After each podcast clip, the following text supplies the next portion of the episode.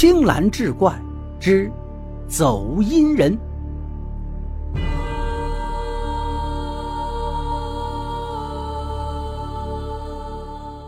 我当时倍感奇怪，怎么会有人用孟婆桥来命名呢？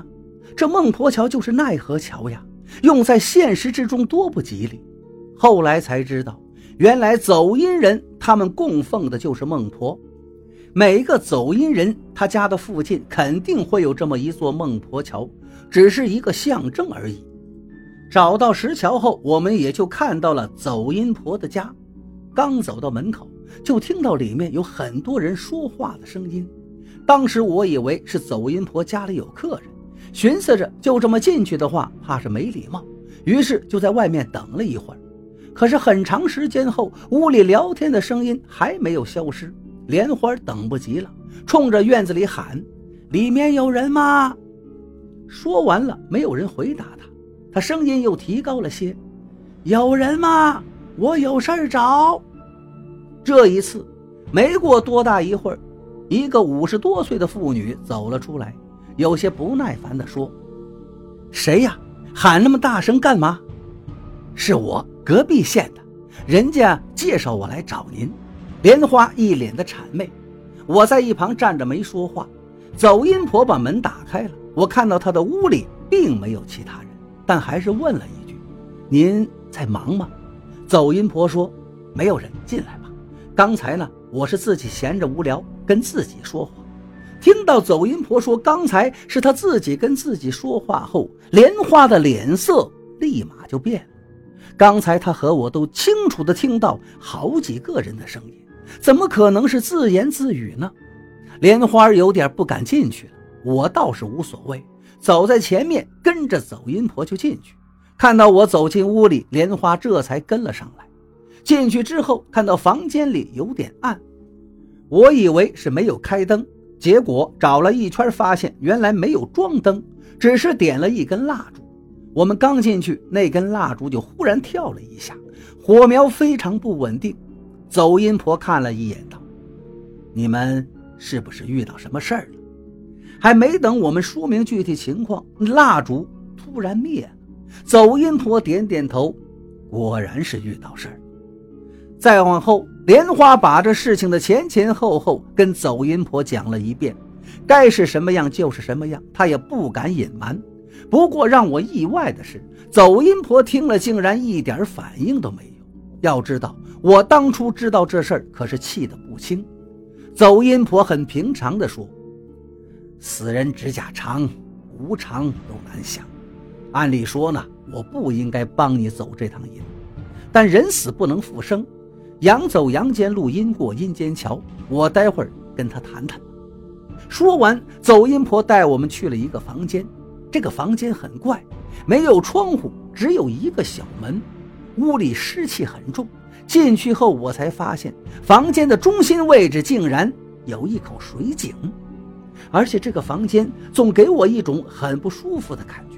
进去后就感觉自己像是被禁锢了一样，浑身难受的不行。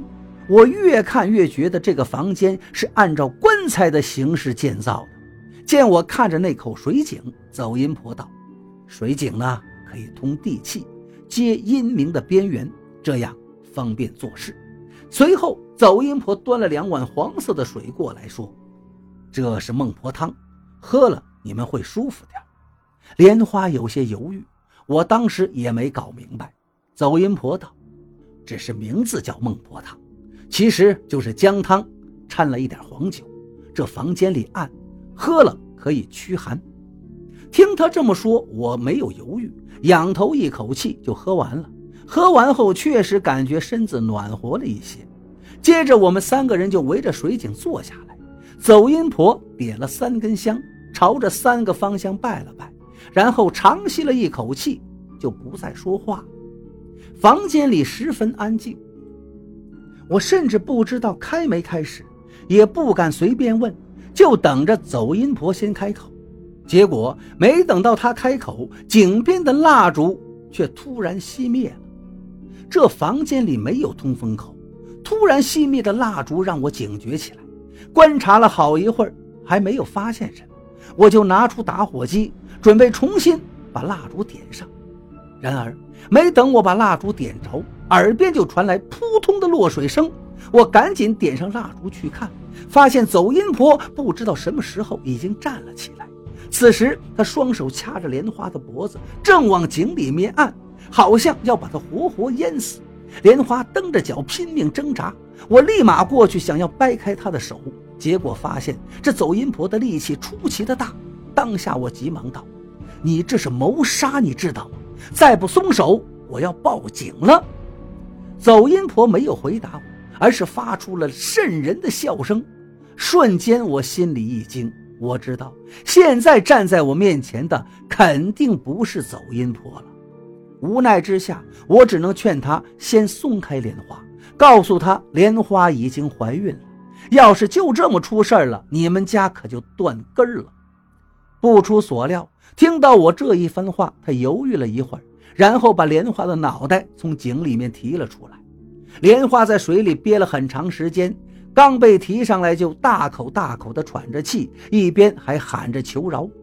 后来不知道什么原因，走阴婆又坐在了椅子上，不再说话。过了一会儿，跟莲花一样，突然开始大口大口的喘气，一边喘气一边说：“干不了了，干不了了，以后再也不干了。这要是出了什么事儿，可让老婆子我咋办呢？”我听这声。知道是走阴婆回来，连忙问他是怎么情况。他说道：“之前跟他谈没谈妥，谁知道他借着劲儿就上来了，我也没拦住。后来回去跟我说了，要让你带着那姑娘生了孩子之后给他守孝五年，不然他还来找他。”听到这话，莲花不带一丝的犹豫，赶紧道：“没问题，别说五年，五十年我都守。”走阴婆点点头，休息了一会儿，带我们出去说：“你们之后啊，老婆子，我再也不干这个，太危险。你说刚才他要是铁了心把人给淹死，我可怎么办？我不能再进去蹲耗子了。”起初我不明白什么意思，后来听人说，这个走阴婆以前为人走阴的时候把人给弄死了，当时因为这个蹲了好几年，这玩意儿解释不清。只能吃个哑巴亏，所以我也挺能理解他的。果然，后来我再去朋友那儿，这个走阴婆已经不干这行了，就种点庄稼，养点鸡鸭。我还去拜访了她，听她说，房间里的那口井已经被封上了。